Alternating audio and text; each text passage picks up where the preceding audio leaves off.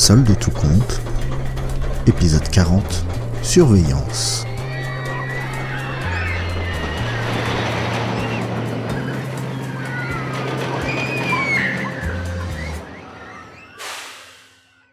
Le soleil était à peine couché que les lumières s'allumaient. Sauf, évidemment, la rangée centrale. Vraiment, elle était longue cette soirée, se disait Gaston.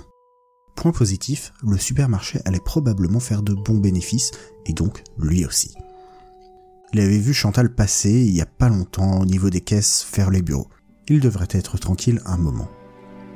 Changer des ampoules de cette taille, c'est pas vraiment passionnant, donc si en plus on a Madame Je sais tout sur le dos,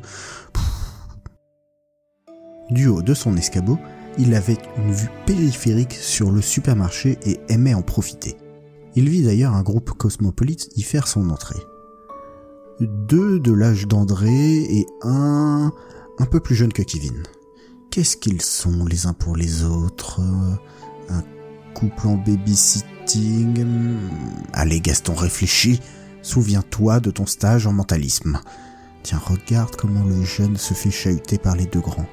Ah, c'est sûr, c'est de la famille. Bon, ensuite, cousin, cousine, frangin, frangine, ça... Oups Oula Regarde ce que tu fais, mon vieux.